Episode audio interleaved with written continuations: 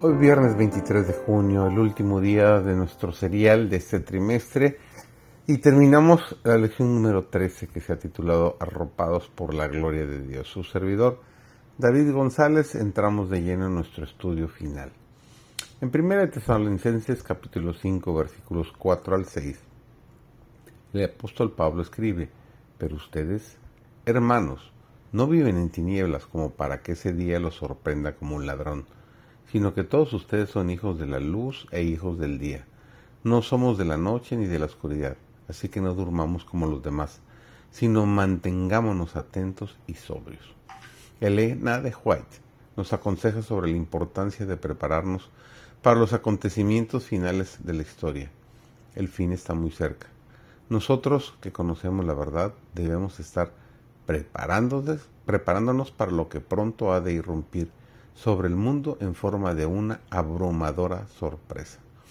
La profecía nos dice que habrá un poderoso avivamiento entre el pueblo de Dios. Habrá oración ferviente, arrepentimiento, confesión, unidad y compromiso para completar la obra de Dios en la tierra.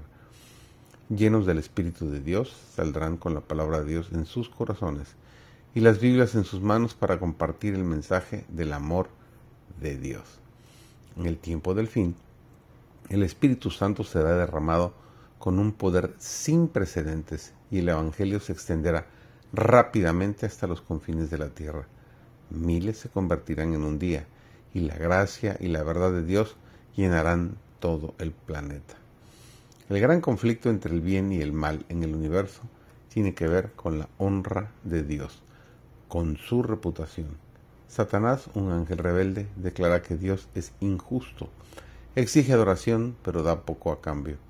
El maligno declara que la ley de Dios es arbitraria, que restringe nuestra libertad y limita nuestro gozo. La vida, muerte y resurrección de Jesús desbarató ese mito. Aquel que nos creó se sumergió en este mundo que parece un nido de serpientes con el propósito de redimirnos. En la cruz, respondió a las acusaciones de Satanás y demostró que Dios es amoroso y justo encantado por su amor y preocupado por su honra, su pueblo del tiempo del fin revela su gloria y su carácter amoroso y abnegado a un mundo egocéntrico e incrédulo, y la tierra es iluminada por el carácter de Dios. La tierra se llenará con la gloria de Dios cuando estemos completamente llenos de su amor, cuando comprendamos tanto su profundidad y tan completamente cuán asombrosa es esa gracia que nuestro carácter sea cambiado por su amor redentor. El cristianismo genuino habla de la gloria de Cristo. Babilonia y todas las religiones falsas hablan de nuestra reputación y nuestra honra. El cristianismo genuino habla de la reputación de Cristo y de la honra de Cristo.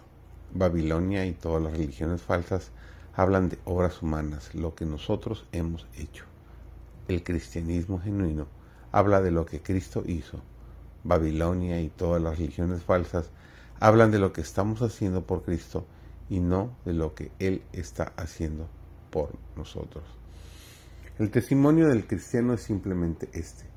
Cristo ha hecho por mí lo que yo no podía hacer por mí mismo. Babilonia y todas las religiones falsas se fundamentan en distorsiones de la verdad bíblica y en opiniones humanas. El cristianismo genuino se fundamenta en la verdad tal como es en Jesús, anclada en la palabra de Dios. La gratitud por todo lo que Cristo ha hecho por nosotros impulsa nuestro comportamiento y nos lleva a encomendar nuestra vida a Él. El último mensaje a ser proclamado a un mundo sumido en las tinieblas espirituales, llevado por tres ángeles en medio del cielo, es teman a Dios y denle honra, según dice Apocalipsis 14:7.